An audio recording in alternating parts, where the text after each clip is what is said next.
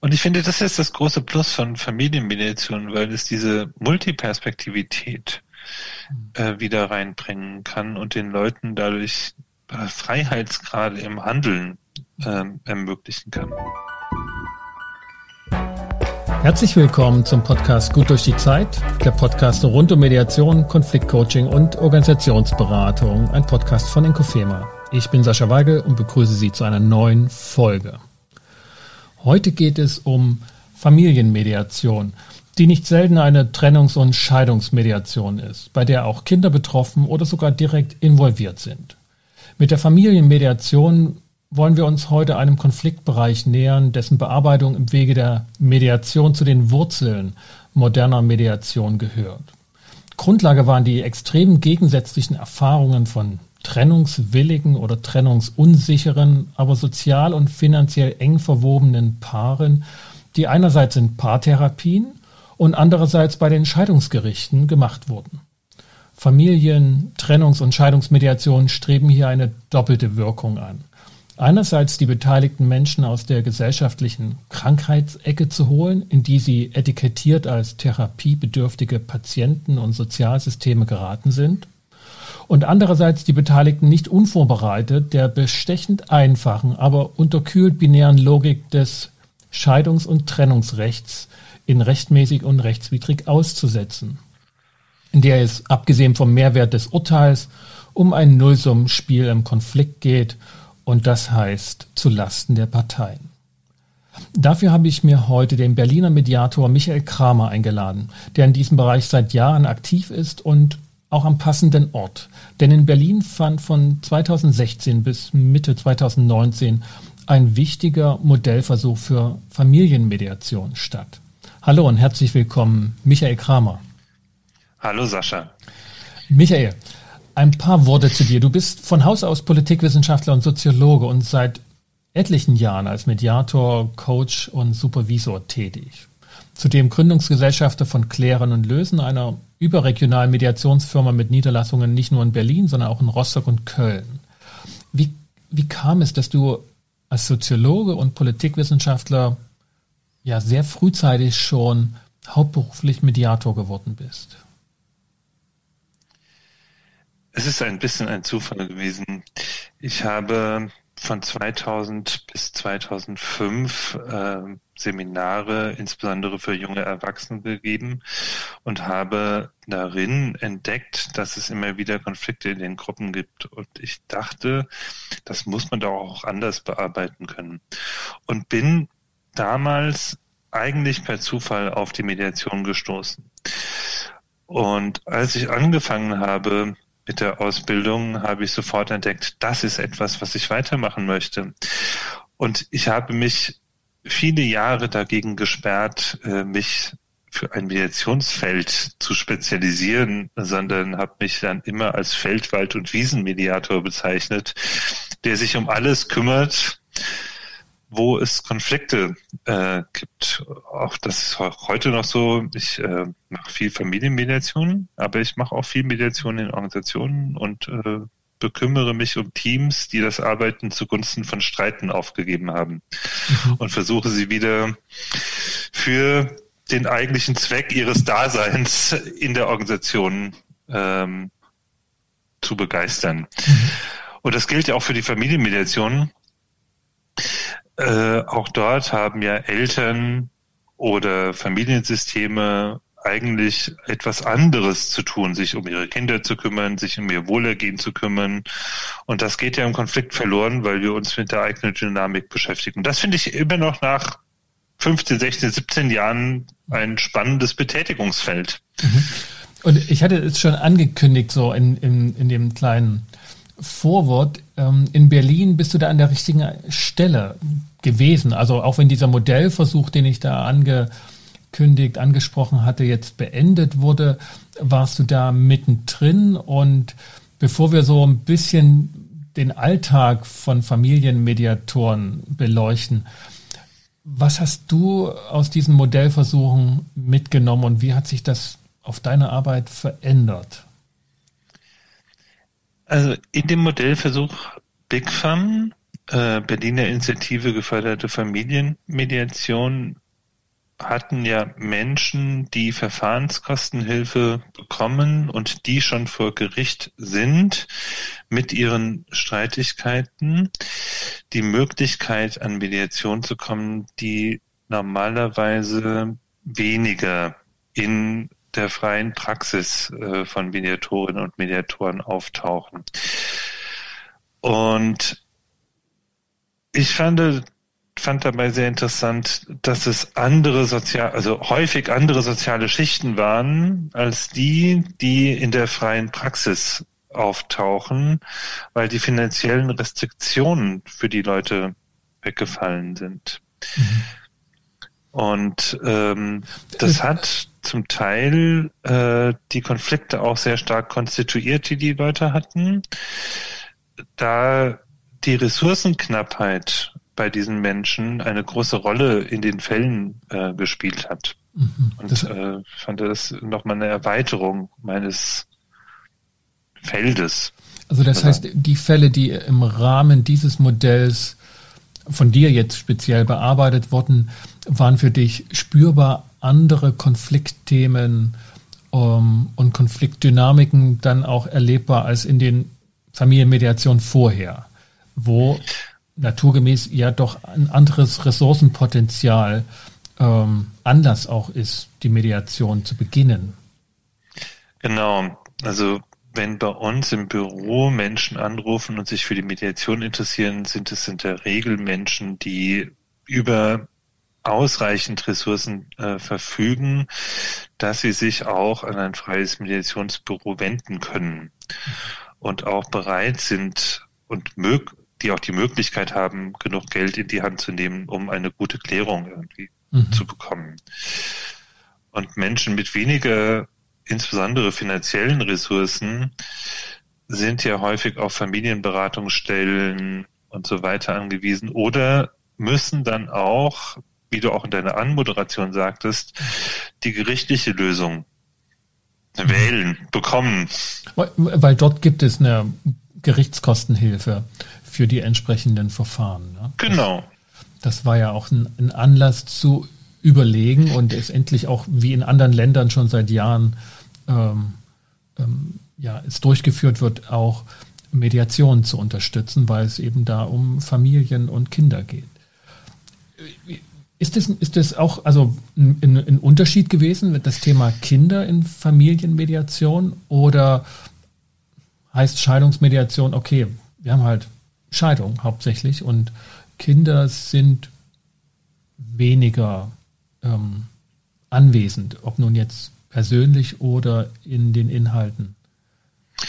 Vielleicht muss ich äh, vorweg sagen, äh, dass ich das Feld Familienmediation etwas breiter für mich begreife. Mhm. Also es gibt den einen Teil, da geht es wirklich um die Scheidung und die Organisation der Scheidung. Geld, wo wohnen die mhm. Kinder, Unterhalt, diese ganzen Fragen.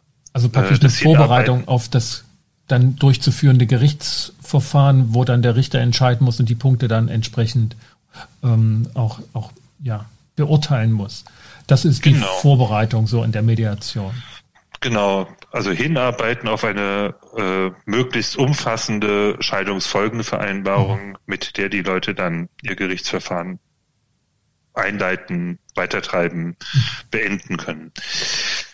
Und der andere Teil von Familienmediation, den ich auch sehr interessant finde, sind die Konflikte innerhalb äh, von Familien, unabhängig von äh, Gerichtsverfahren. Mhm. Patchwork-Situationen, wo Menschen äh, unterschiedliche Vorstellungen des Zusammenlebens haben. Erwachsene Kinder, die mit ihren Eltern wieder ins Gespräch mhm. kommen wollen. Ähm, oder eine Mediation nach der Klärung äh, vor Gericht, weil die Dinge, die dort festgelegt wurden, am Ende des Tages ja doch interpretationsbedürftig sind. Und wir als zum Beispiel Eltern ja immer noch die Aufgabe haben, einen guten Umgang als Eltern miteinander zu erreichen, um die Betreuung der Kinder passend sicherzustellen, um die Übergabe gut zu gestalten, um Störungen auszuräumen. Also das ist so im weitesten Sinne dann also Familienberatung. Ähm. Es geht schon um Konflikte. Mhm. Also wenn wir uns jedes Mal, wenn wir uns sehen, vor den Kindern angiften, schlecht miteinander umgehen, hat das einen negativen Effekt auf die Kinder. Und äh, diese Konflikte zu bearbeiten, hat, glaube ich, einen guten, ein gutes Plus am Ende mhm. für die Eltern wie auch für die Kinder. Mhm. Nochmal auf diese Studie oder auf diesen Modellversuch zurückkommend. Was ist für dich das, das Fazit daraus? Das ist jetzt, naja, fast zwei Jahre vorbei, ne? ich glaube Mitte 2019. Hat sich daraus generell was ergeben und was hat sich aber für dich speziell daraus ergeben? Generell ähm, hat sich da, glaube ich, eine Erweiterung des äh, Familienmediationsportfolios daraus ergeben. Und es hat sich in Berlin ähm, eine, ein stärkerer Kontakt zu den Gerichten äh, daraus entwickelt. Äh, und dieser Kontakt zu den Gerichten führt auch dazu, dass Richterinnen und Richter Menschen, die bei ihnen im Trennungs- und Scheidungsverfahren sind, auch mal zwischendurch in die Mediation schicken zur Klärung von Fragen, die in der Mediation besser geklärt werden können als vor Gericht mit der Entscheidung. Also Wobei ich mhm. da sehr positiv eigentlich bin in Bezug auf die gerichtliche Entscheidung. Es ist eine gute Alternative für Menschen, die das gerade nicht selber können, ob des Eskalationsniveaus oder des Konfliktniveaus und ermöglicht die Freiheit, das auch anders machen zu können, aber nicht mhm. den Zwang, es vor miteinander klären zu müssen, obwohl man sich gerade dazu nicht in der Lage fühlt. Ja, also das, das sehe ich auch so, dass das, also es hat einen Wert, dass ein anderer, dem auch Autorität zugeschrieben wird, dass der das beurteilt und dann eine Entscheidung fällt und man sich in diese fügen kann. Das hat eine Entlastungsfunktion. Unbedingt. Ja. Das heißt, dass, auf, dass Mediation als solches und Mediationsverfahren für die Familienrichter und Richterinnen ähm, näher gekommen ist durch dieses Modell. Es ist ein Stück weit ähm, auch eine Annäherung, wenn man das so, so bezeichnen will. Aber es ist jetzt nicht daraus unmittelbar eine neue Rechtslage entstanden in Berlin und schon gar nicht im Bund. Also man hat jetzt nicht die Ergebnisse dieses Versuches äh, zum Anlass nehmen müssen, ja, so müssen wir das fortführen. Wir müssen Mediation äh, finanziell unterstützen, äh, ähnlich wie eine Gerichtskostenhilfe oder sogar losgekoppelt davon äh, in einem vorgerichtlichen Verfahren. Da, dazu ist es, glaube ich, nicht gekommen, oder? Meines Wissens nach nicht. Ähm, und vielleicht, wenn ich aus dem Modell, äh, aus dem Modellprojekt noch äh, kurz was sagen darf, eine mhm. Diskussion, die wir als Mediatorinnen da untereinander äh, geführt haben, war die Frage, inwieweit die Leute zwangsweise empfohlen, auf alle Fälle erstmal eine Mediation machen sollten, bevor sie zu Gericht gehen, oder ob es in der Freiwilligkeit und dem Angebot bleibt. Ja, das ist, glaube ich, in anderen Ländern nicht unüblich. Ne? Also ich glaube, genau. Italien und aber auch noch einige andere, ähm, da müsste ich jetzt aber auch nachgucken, habe ich jetzt nicht im, im Kopf, für die ist es selbstverständlich, dass man das verpflichtet ähm, einführt. Nicht nur im Rahmen des Gerichtsverfahrens, sondern auch vorher. Ja. Und ich bin eher der Vertreter der Freiwilligkeit und denke mir, mhm. wir müssen gute Angebote schaffen und wir müssen das bekannt machen, sodass die Leute von diesem Unterstützungsangebot wissen und die Menschen müssen selber entscheiden dürfen, kann ich das gerade? Kann ich mich dem anderen mit dem ich gerade in einer schwierigen Lebenssituation bin, aussetzen in dieser Form und auf eine Klärung hinarbeiten? Oder brauche ich eher zu meiner persönlichen Entlastung eine Entscheidung von außen? Mhm. Mir ist die Diskussion damals ähm, abhanden gekommen. Also ich habe das nicht unmittelbar mitverfolgt. Das ist nicht, nicht mein spezielles Arbeitsgebiet. Ähm, aber das Thema Freiwilligkeit und Verpflichtetheit zur Mediation, Klammer auf, man muss dann auch genau nochmal klären, was heißt denn verpflichtet sein dazu. Man muss eben nicht eine Vereinbarung treffen, sondern allenfalls vielleicht erstmal die Mediationsperson kennenlernen und, und das mal starten. Ähm, da habe ich generell, aber unabhängig von dem Mediationsverfahren in Entscheidungs- und Trennungsfragen, ja, also ich bin da dafür. Ich glaube, dass diese Push-Funktion, dass die, dass sie sinnvoll ist. Ich kann mir das auch vorstellen, dass äh, das Wissen um die Möglichkeiten der Mediation äh, hilfreich ist. Ehrlicherweise habe ich immer es erlebt, wenn die Leute zur Zwangsberatung, nenne ich das jetzt mhm. mal, äh, kommen, weil sie sich über Mediation informieren müssen und äh, den äh, Zettel unterschrieben bekommen müssen, es nie zu einer Mediation geführt hat am Schluss, sondern oh, die waren gar nicht bereit, sondern sind, egal wie mhm. schön ich auf sie eingeredet habe, mhm. äh, am Ende immer nur gesagt, nee, ich will das nicht. Ja. Ja. Ja, Deswegen ich die Aufklärung im Vorfeld über die Möglichkeiten, glaube ich, für sinnvoller halte, als die Leute zwangsweise mit einer Beratung über die Möglichkeiten der Mediation zu beglücken. Ähm, ja. Da würde ich den Vorzug äh, geben, ja. der Aufklärung. Ja, das ist, eine, das ist eine interessante Beobachtung, die, die ne, wenn sie zutrifft, dann auch tatsächlich ähm, ja, das Ganze nur als formelhaften Akt zum Abarbeiten und Frustrieren äh, aller Beteiligten herhalten müsste. Soweit ich das beurteilen kann aus anderen Fragestellungen, Stichwort im, im Arbeitsrecht, bei Teamkonflikten in Organisationen, wo das ganz ähnlich gelagert ist, da hat man nochmal eine andere Argumentationsweise, auch eine andere Freiwilligkeitsbasis, weil man eben doch nochmal im Zweifel äh, sich klar macht, ich habe das hier freiwillig mir eingebrockt, weil ich diesen Arbeitsvertrag unterschrieben habe. Aber das sind nochmal andere strukturelle Themen, die dann für eine Verpflichtetsein oder für ein Akzeptieren des nicht ganz vollständigen Gefühls von, ich will eine Mediation machen. Also, das ist nun mal ein Thema, was man nicht gerne macht. ja, man, genau, wer beschäftigt sich schon total gerne ja. mit Konflikten? Und vielleicht geht es ja auch weniger um die Freiwilligkeit, sondern um die Bereitschaft zur Veränderung zum Wohle äh, von mir selbst und in der Familienmediation häufig auch zum Wohle der Kinder. Mhm.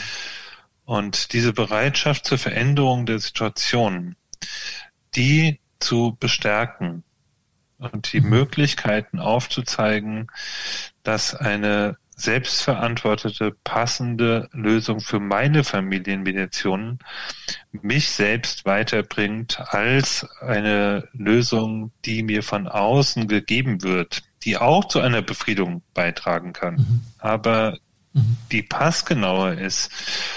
Und äh, die Aufklärung über die Möglichkeiten ist, glaube ich, der sinnvollere Weg, ähm, um mehr Menschen für Familienmediation aber auch für Mediation in Organisationen und sonst wo zu begeistern. Ja, also ich ähm, kann also klar, dem, dem was abgewinnen, ne? dass es viel einfacher ist, auch, auch für die Mediationsperson, wenn die Parteien kommen und sagen, also es fällt uns nicht leicht, aber wir wollen das hier machen, wir wollen das hier angehen. Ähm, ich habe aus Organisation, aber auch aus Privatkonflikten, also auch dann Familienbereichen, eher den Eindruck gewonnen, dass die Parteien, die nicht die Mediation wollen und manchmal auch eben vom Partner oder von der vorgesetzten Person dann dahin beordert wurden, ähm, gar nicht so sehr sich gegen Veränderung sperren, also dass das so das Hauptthema ist. Ich will, dass ich, dass es alles bleibt, wie es ist und deshalb will ich keine Mediation, sondern ich habe eher den Eindruck gewonnen, dass es deren Einflussfaktor, das ist deren Macht, Einfluss zu nehmen auf ihr eigenes Leben, aber auch auf ihr soziales Umfeld. Und da ist gut und gern Veränderung möglich und auch okay, also ist akzeptiert, aber dieses Bestimmen wollen, dieses Gefühl von, ich bin da Herr im eigenen Haus, auch wenn da noch andere mit drinnen rumwuseln, äußert sich in der Form von, ich gehe da nicht hin. Und ich werde auch nicht lange bleiben.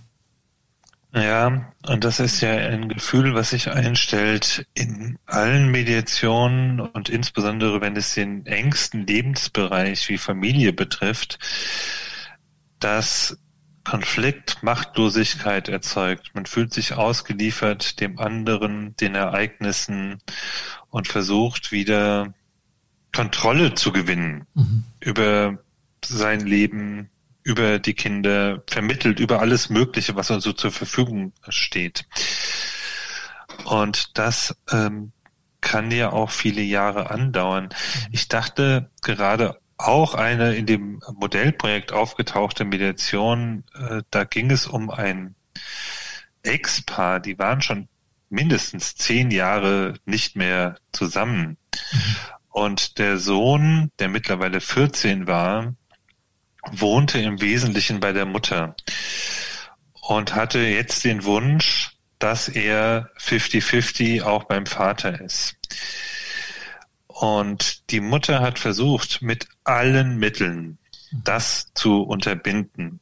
Mhm. Es kam dann zu einem Gerichtsverfahren. Das Gericht hat gesagt, ich soll das irgendwie bitte machen. Der Sohn wünscht das. Er ist alt genug, er kann das entscheiden. Mhm. Der Vater hat genug Ressourcen und äh, dass es auch möglich wäre. Es gibt da Platz, es gibt mhm. ein stabiles Umfeld und so weiter und so fort. Und in der Mediation ging es um die Ausgestaltung des dann zukünftigen realen Lebens. Äh, da müssen Übergaben gestaltet werden, da muss Kommunikation neu justiert werden, da muss äh, geregelt werden, wer die Schulsachen wie, wo, wann äh, bereitstellt, äh, besorgt. Äh, Wechselmodell, alle Wechselmodellthemen. Alle Wechselmodellthemen, die darin äh, vorkommen. Und das, was du davor sagtest, oder was wir davor sagten über Kontrolle, es ging gar nicht um den Bleistift, der gekauft wurde mhm. oder gekauft werden muss oder wer das Mäppchen wie wo zusammenpackt, sondern im Kern ging es um die Verletzung, die vor zehn Jahren über den Daumen gepeilt mhm. äh, erfolgt wurde durch den Auszug des Vaters und äh, die Anerkennung auch zehn Jahre später des Leids, welches dazugefügt wurde. Und erst mhm. über diese Anerkennung war es der Frau möglich, etwas den Blick zu wenden und den Fokus mehr auf den Sohn zu legen und weg von ihrem persönlichen Ding. Also die Anerkennung durch den Vater, der ausgezogen ist, sozusagen ja. von außen betrachtet die, die Trennung vollzogen hat, dass der anerkennt, ich habe dich da mit einem Vierjährigen allein gelassen und du hast ihn großgezogen und ich kann jetzt nicht so einfach kommen und sagen, also ich würde jetzt gerne mal mit dem Fußball spielen und zwar von mir zu Hause aus. Genau. Und diese Anerkennung war notwendig. Und ähm, mit dieser Anerkennung war es ihr möglich, wie soll ich mal sagen, den Sohn auch ein Stückchen freizulassen. Mhm. Es war nicht der Vater, der gekommen ist und sagt, ich möchte das anders haben. Das war zwar ihr Verdacht, mhm. sondern es war der Sohn, der den Wunsch geäußert hat, was man ja auch nachvollziehen kann als 14-Jähriger stärker mit einer männlichen Bezugsperson ja. Ähm, in Kontakt zu sein. Aber es, ja, und es, und es sprengt den ganzen Vorstellungsrahmen der Mutter, ne, die, die da immer nur ja, das aus ihrer Perspektive bis dato sehen konnte. Und ich finde, das ist das große Plus von Familienmediation, weil es diese Multiperspektivität äh, wieder reinbringen kann und den Leuten dadurch äh, Freiheitsgrade im Handeln äh, ermöglichen kann. Ne, ne, vielleicht ist es eine provokante Frage, ich weiß es gar nicht, Michael, aber ähm, die dir mal zu. Was ist der Mehrwert jetzt von Mediation bei diesem Fall, mit dieser Situation? wenn man sagen könnte, na ja, das hat halt früher eine Familientherapie hingekriegt, das rauszufinden und die Parteien in ein Gespräch zu verwickeln und, und das auf diese Thematik hinzuführen oder zumindest abzuklopfen, ob das die Thematik ist. Ähm, das scheint ja ne, die, die immer wieder heikle Frage in der Mediation, Therapie und Mediation, so die Abgrenzung zu betreffen. Was, was ist aus deiner Sicht da der Mehrwert beziehungsweise der Pluspunkt von Mediation? Also vielleicht eins vorweg. Ich glaube, dass die Mediation sich ganz gut abgegrenzt hat und dass wir als Mediatorinnen und Mediatoren wissen, wir sind für Konflikterleben zuständig. Und wir kümmern uns um eine kurz ein Blick in die Vergangenheit, um Zukunft zu gestalten. Mhm. Meine Vermutung ist, dass die Familientherapie nicht so sauber abgegrenzt ist und sich für Vergangenheitsbewältigung, inneres Erleben, Zukunftsgestaltung, Beziehungsgestaltung, USW, USW, USW zuständig fühlt. Meine, ich, kann mir, ich kann mir kaum vorstellen, dass jemand in eine Therapie geht und sagt, ich will die Vergangenheit ändern. Das macht ja jeder, um letztlich die Zukunft oder zumindest die Gegenwart, ne, wo die Zukunft anbricht, anders zu erleben, anders zu gestalten?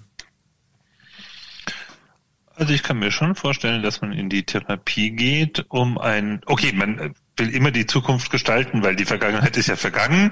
ähm, schade eigentlich oder gut so. Ja. Ähm, aber gleichzeitig kann es ja traumatische Erlebnisse in der Vergangenheit gegeben haben, die noch mal einer deutlichen Bearbeitung bedürfen. Und Mediation ist da ja ein bisschen flacher. Wir können sie ja nur ansprechen, aber wir können da Traumata nicht heilen. Sie können nur gesagt werden. Und über die wechselseitige Anerkennung dessen, was dem anderen passiert ist, wie er es erlebt hat, äh, draufschauen, wie man das in Zukunft vermeiden kann oder einen besseren Umgang damit finden. Mhm. Aber wir erfahren ja in der Mediation in diesem Sinne keine Heilung. Mhm. Und ich vermute mal, dass das Plus von Mediation ist, dass die Leute die Sicherheit bekommen, da wird hingeschaut, aber es wird auch nicht zu tief hingeschaut. Mhm. ja. Ich bin auch safe ja. dort. Ja, und ich bin, also das ist, ich hatte am Anfang ja so angekündigt, ne, dieses, ich bin nicht krank oder ich, ich muss nicht befürchten, den Stempel zu bekommen. Der genau. sicherlich an der einen oder anderen Stelle oder im ein oder anderen Milieu noch ähm, bei der Hand wäre. Ganz genau. Es, äh, Mediatoren und Mediatoren achten ja aus meiner Sicht auch gut darauf, dass es keine Pathologisierung wird, sondern Menschen haben gute Gründe, sich zum Zeitpunkt X in einer bestimmten Art und Weise zu verhalten. Mhm. Und äh, es ist ja in der Regel nicht die Suche danach, warum hast du das so gemacht und was ist mit dir falsch, dass du das nicht besser hingekriegt hast, sondern eine Akzeptanz des Verhaltens damals und jetzt die Suche nach neuen Möglichkeiten, das anders miteinander zu klären. Mhm. Und mein Verdacht ist, dass wenn ich zur Familientherapie gehe, dass es uneinheitlich ist, wie es da gehandhabt wird. Es kann sehr pragmatisch nach vorne sein, es kann auch etwas tiefer sein und die Familientherapie scheint mir da nicht so sauber abgegrenzt zu sein, sondern mhm. breiter aufgestellt, positiv formuliert. Mhm. Okay. Gut, weil wir sind jetzt beides Mediatoren und, und werden das wahrscheinlich nicht ganz ähm, vollständig aus der Perspektive von Therapeuten beurteilen können. Aber das äh, war mir doch nochmal ein Frage wert. Also wo, wo setzt die Mediation den Punkt an und ist dann auch eine attraktive Anlaufstelle? Ich will mal noch auf den Punkt sozusagen, ne, wie kann sich das ein junger oder frischer Mediator, äh, Mediatorin vorstellen, wenn jetzt die Überlegung ist, mache ich Familienmediation, spezialisiere ich mich da? Äh, mache ich da eine Fortbildung, um da vorbereitet zu sein. Das ist ja einerseits ein sehr ähm, psychodynamischer äh, Prozess, wenn wir in, in Familienmediation sind, auf der anderen Seite ein hochverrechtlichter Prozess. Wir können nicht einfach nur das nehmen, was die Parteien so auf dem Herzen haben, sondern ne, wenn man so eine Scheidungsfolgenvereinbarung vorbereiten will, muss man schon checklistenartig ein paar Punkte einfach auch ansprechen als Mediationsperson. Wie läuft so typischerweise so eine Familienmediation ab? Also wie geht das los? Gibt es da Muster, die sich wiederholen? Ähm, ist es typischerweise die, die finanziell weniger, weniger gut aufgestellte Person, die das möchte? Ist es typischerweise Mann oder Frau? Ähm, sind es die Kinder, die anrufen, dass die Eltern da jetzt dringend Hilfe brauchen? Wie, wie, wie läuft das? Das ist natürlich jetzt sehr different je nach Fall. Ähm, es kommt drauf an, sagte Joris. es kommt drauf an. Also ähm, ich habe noch kein Muster erkennen können, äh, wer mhm. sich äh, da meldet. Ähm, also alles schon Familien, erlebt. Jüngere Kinder haben, melden sich natürlich äh, die Eltern. Und äh, ich konnte noch nichts erkennen, ob sich eher die Männer oder Frauen oder besser gestellte oder finanziell besser gestellte oder schlechter gestellte melden, sondern es ist eher die Person mit dem größeren Leidensdruck in dem Moment, die äh, das anstößt. Mhm. Mm. In den Fällen, in dem es breiter ist, also dass erwachsene Kinder äh, und Eltern wieder miteinander in Kontakt kommen sollen, wollen, äh, habe ich ehrlicherweise auch beide Seiten öfters am Telefon. Sowohl Kinder im Alter irgendwas zwischen 25 und 40, äh, aber auch Eltern, mhm. die sagen, ah, wir finden es sehr schade, dass wir den Kontakt zu unserem äh, Sohn, unserer Tochter verloren haben. Und wir haben auch schon mal kurz miteinander geredet und wir können uns vorstellen, dass wir das in Begleitung mhm. wiederherstellen können. Mhm. Aber ich habe kein Muster ja. erkennen können. Das ist, das ist ja auch, ähm, finde ich, finde ich halt auch was Beruhigendes. Ne? Also das ist wirklich ähm, dort vielfältig der Zugang gefunden wird und die Idee, dort kann uns geholfen werden. Ja. Welches der erste Check, Entschuldigung, ja. äh, der erste Check, äh, den äh, ich immer am Telefon mache, ist zu überprüfen, ist die andere Seite, die jetzt nicht anruft, auch bereit? Weiß die schon was mhm. davon, dass es anders geklärt wird oder dass es geklärt werden soll? Und ähm, das ist immer die erste Überprüfung. Um ja, meine Vermutung ist, dass die andere Seite noch nicht Bescheid weiß und dass man eher angerufen wird äh, von einer Seite, die mal so vorfühlen will. Wie, wie, wie stellt sich das in deiner Praxis dar, Michael? Sehr unterschiedlich. Also häufig haben wir tatsächlich äh, Leute, die sich schon darauf verständigt haben, dass sie das auf diesem Weg äh, versuchen möchten, nochmal Dinge zu klären. Und natürlich gibt es auch die Fälle, wo einer mal kurz vorfühlt und schaut, ah, ginge das überhaupt? Und sind die Leute denn auch, empfinde ich die als kompetent, nett, zugewandt, mhm. äh, so dass ich mit denen auch mir vorstellen könnte, die vorzuschlagen.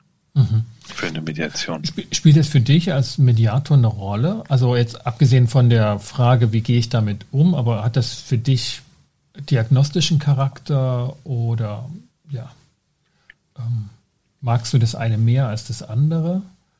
Ich bin da eigentlich relativ entspannt. Ähm, das ist die Verantwortung der Leute, der Konfliktparteien, sich zu überlegen, äh, ob sie das wollen oder nicht. Und das finde ich eigentlich auch einen schönen Move darin, dass die Entscheidung für Mediation ist ja auch eine Entscheidung für eine Art von Umgang miteinander, einen künftigen Umgang miteinander, für einen Klärungsversuch und äh, diese Entscheidung bei den Leuten zu belassen.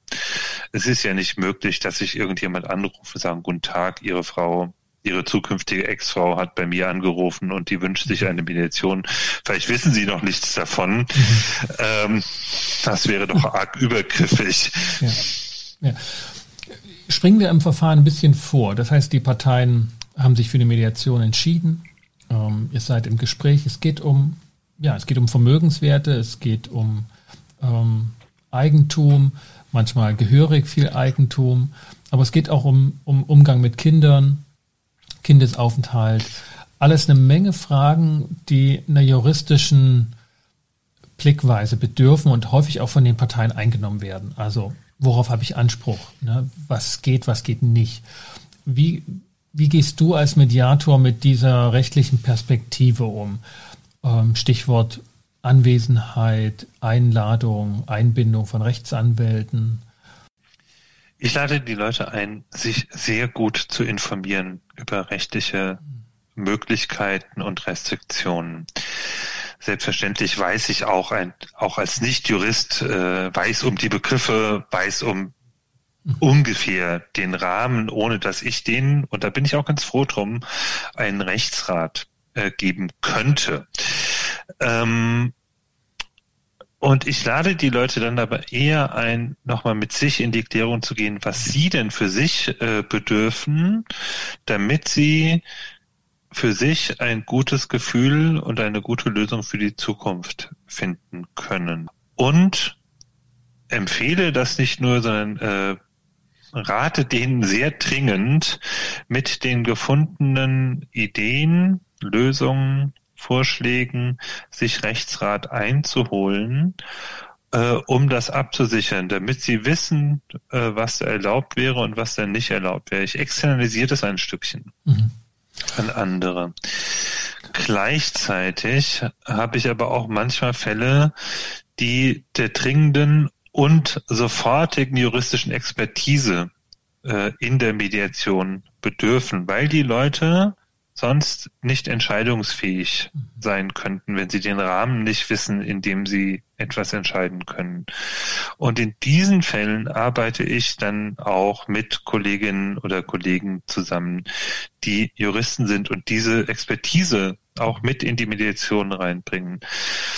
Aber mir ist da immer wichtig, dass diese Expertise als Ermöglichung äh, mhm. gesehen wird und nicht als Restriktion. Die Leute müssen ihren Rahmen kennen, in dem sie etwas entscheiden können. Aber darin haben sie Freiheiten, etwas zu entscheiden. Ja. Ja, genau. Ihr habt das Recht als Rahmen zu sehen, nicht als Leitseil, wo es lang geht, sondern das sind die äußersten Grenzen. Ja, es geht darum, genau Leitplanken zu wissen, aber innerhalb der Leitplanken zu entscheiden. Und wenn die Leitplanken natürlich nur zwei Millimeter voneinander entfernt sind, rechts und links, dann gibt es nichts zu entscheiden. Dann äh, könnte man auch einfach irgendwo hinlaufen und sagen, so ist es. Ja. ja. Gehen wir methodisch mal mit, mit dem Thema eine Anwesenheit von Anwälten. Ähm, arbeitest du mit Anwälten direkt in der Mediation, also im Mediationsgespräch, dass ihr jetzt nicht nur zu dritt dort sitzt, sondern eben dann zu viert oder sogar zu fünft? Ähm, weil ich, zumindest ist das mein Eindruck, dass Kolleginnen und Kollegen von uns zumindest einen gehörigen Respekt haben, wenn jetzt Anwälte anwesend sind in der Mediation. Wie sind deine Erfahrungen damit? Kommt nicht so häufig vor. Und wenn sie da sind, wünsche ich mir, dass es eine gut vorbereitete Sitzung ist, in der wir sagen, okay, da haben wir Ihre Anwälte nochmal dabei und wir besprechen im Vorfeld die Aufgabe der Anwälte.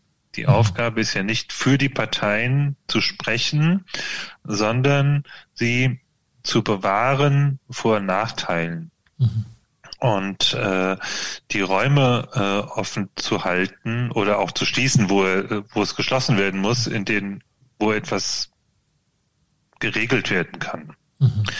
Und damit habe ich eigentlich dann ganz gute Erfahrungen gemacht.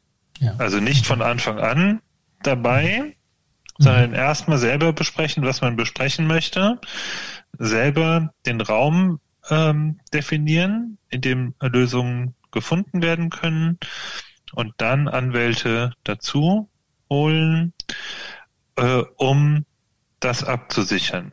Mhm. Okay. Was sind, was sind aus mein, Standard, äh, mein Standardversuch ist aber eigentlich, dass die Leute selbstständig zu den Anwälten äh, gehen mhm. und sich dort Expertise einholen und mit dieser Expertise in die Mediation zurückkommen. Mhm.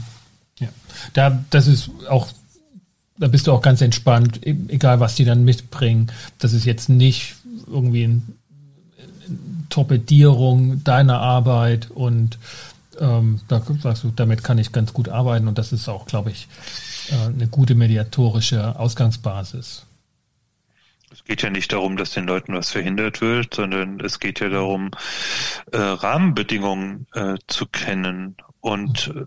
das Ziel von Mediation ist ja immer besser rauszugehen als äh, ohne die Mediation. Und das macht ja keinen Sinn, an Lösungen zu arbeiten, mit denen am Ende jemand sich über den Tisch gezogen fühlt. Ja. Dafür müssen die Leute wissen, was sie bekommen könnten. Und dann kann ich ja auch gerne verzichten oder etwas anderes bekommen. Aber ich muss wissen, was ich bekommen könnte. Mhm. Was sind aus deinen Erfahrungen die Knackpunkte? Also wo, wo bist du besonders aufmerksam? Ne? Immer 100 Prozent, aber wo sind 130 Prozent in Familienmediation, wo du sagst, da ist immer ein Knackpunkt, dort, dort entscheidet sich immer vieles. Gibt es solche ähm, Muster oder spezielle Fragestellungen, die da aufkommen?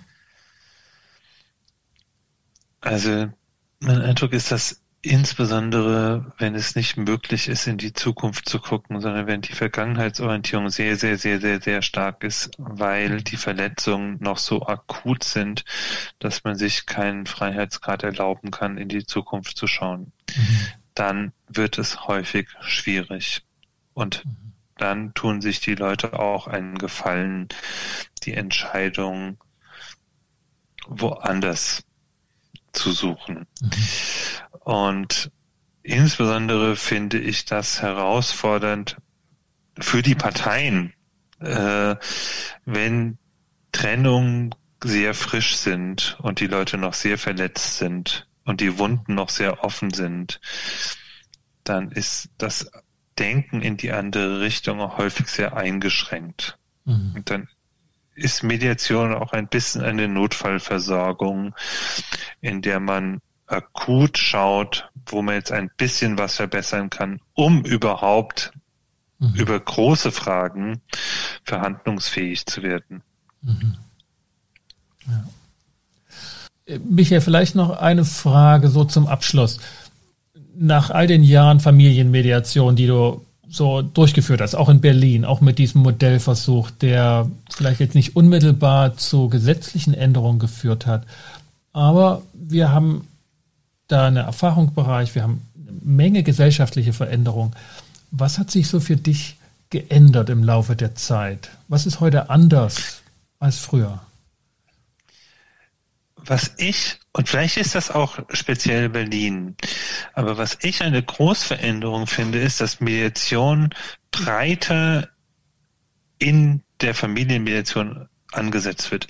Es geht nicht mehr im Wesentlichen oder nicht nur im Wesentlichen um Trennungs- und Scheidungsmediation, sondern es geht um das Zusammenleben von Menschen in unterschiedlichen Konstellationen. Und die Diversität von Lebensformen spiegelt sich dann auch in den Mediationen äh, wieder und in den Fragen, die in der Mediation behandelt wird. Also von dem Beispiel, was ich vorhin nannte, mit einem Ex-Paar, die zehn Jahre nach der Trennung äh, mhm. schauen, wie sie mit ihrem Sohn umgehen, hin zu einer Mediation um ein schwules und lesbisches Paar, die gemeinsam ein Kind bekommen wollen und regeln. Wie sie das künftig machen wollen. Und Konflikte, die in dem Aushandlungsprozess um das gemeinsame Kind kriegen, entstehen, die klären, auf dass sie später zu viert gute Eltern äh, sein mhm. können, auch wenn es natürlich rechtlich so ist, dass nur einer Vater wird und einer Mutter wird. Aber trotzdem in der Diversität der Lebensformen nochmal äh, auch eine Ausfächerung der Themen irgendwie vorliegt. Und das finde ich wirklich mhm. interessant in den letzten Jahren. Mhm. Also wo äh, die Tendenz, die wir auch in anderen Bereichen kennen, dass aus einer sehr spezifischen, anlassbezogenen, entscheidungsorientierten Mediationsidee äh, schon so eine Begleitarbeit ähm, anlassbezogen, auch entscheidungsorientiert, aber das, das gibt kein Anfang und kein Ende im engeren Sinne, sondern es kann durchaus eine Prozessbegleitung, was Prozesshaftes sein und weitergehend auch die Themen, die halt so anstehen und von Bedeutung sind für die Familienmitglieder. Genau, also die Themen, die in der Unterschiedlichkeit der Familienkonstellationen von Bedeutung sind und die konflikthaft sind, ähm, mit den Leuten äh, zu bearbeiten. Und Familien haben ja ehrlicherweise auch mehr Themen, als sie scheiden zu lassen. Und wenn ich so die letzten zehn Jahre glücklicherweise, genau. ansonsten, ja, genau. okay, genau. wir würden in Arbeit ersticken, aber ähm, glücklicherweise äh, ist Mediation äh, so bekannt geworden, dass Menschen sich in konflikthaften Situationen in der Diversität des Lebens Unterstützung besorgen. Und das finde ich wirklich interessant. Ja, da, da fällt mir ein, also da fällt mir ein, ich kann es nicht genau benennen, woher, aber es ist eine soziologische Einordnung, dass wir nicht mehr in der absoluten Risikogesellschaft sind, wo es halt lange auszuhalten ist und dann muss die Scheidung organisiert werden und dann hat man daneben gegriffen und muss 20 Jahre mit dem Makel des Geschiedenen und der Geschiedenen irgendwie umgehen, sondern in einer relativen Risikogesellschaft, wo wir halt jeden Tag ähm, Entscheidungen treffen müssen. Und man kann mal daneben liegen, ist nicht so schlimm, es geht nächste Woche ohnehin wieder in die andere Richtung. genau, und diese Entscheidung hm. Treffen führt ja auch äh, zu einer Komplexität äh, Lebensverhältnisse. Zweimal geschiedene Paare mit Kindern aus unterschiedlichen Beziehungen, die dazukommen, führen zu anderen Konfliktlinien als das Leben meiner Eltern, die geheiratet haben, als sie Anfang 20 waren und immer noch zusammen sind und zwei Kinder haben und sich niemals trennen werden. Das freut mich irre für meine Eltern und das gibt es natürlich auch, aber es gibt auch das andere. Ja. Und das macht sich in unseren Fällen irgendwie bemerkbar.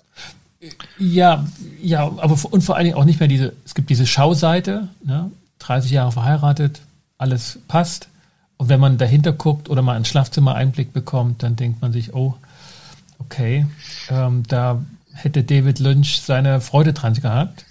Ähm, und heute ist halt mehr Schauseite, mehr Performance schon während der ganzen Zeit und man hat nicht mehr so ein hohes Maß an Schamgefühl, hätte ich jetzt gesagt, aber das gibt es schon auch noch. Aber es wird mehr in der, es wird transparenter, so Patchwork-Familien etc. Man macht sich nichts mehr, genau, man macht den anderen nichts mehr vor. So. Ja. Es ist äh, akzeptierter, dass man äh, Dinge, die nicht gut laufen, ändert und man wird gesellschaftlich nicht geächtet, nur weil man sich trennt oder alleinerziehend ist ähm, mhm. oder sich gar scheiden lässt oder jemand Neues kennenlernt. Und äh, diese gesellschaftliche Veränderung hat natürlich auch einen Einfluss auf die Dinge, die Menschen in der Mediation äh, miteinander klären müssen und erhöht die Komplexität von Mediation und das macht das Feld irgendwie auch interessant. Mhm. Michael, vielen Dank für die Einblicke und auch aus den, die Erfahrungsberichte aus dem Modellversuch zum Thema Familienmediation. Sehr gerne, Sascha. Es hat mich gefreut, mit dir zu sprechen.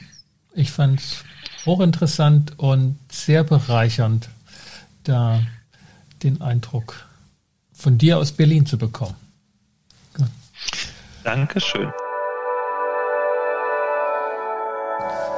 Wenn Ihnen, liebe Zuhörerinnen und Zuhörer, diese Episode gefallen hat, dann hinterlassen Sie doch ein Feedback und eine kleine Bewertung auf Apple Podcast und vergessen Sie auch nicht, diesen Podcast zu abonnieren, wenn Sie das noch nicht getan haben. Gern können Sie mir eine E-Mail schreiben, Fragen, Anregungen oder auch Wünsche für kommende Interviews zu geben. Schreiben Sie einfach an info@inkofema.de.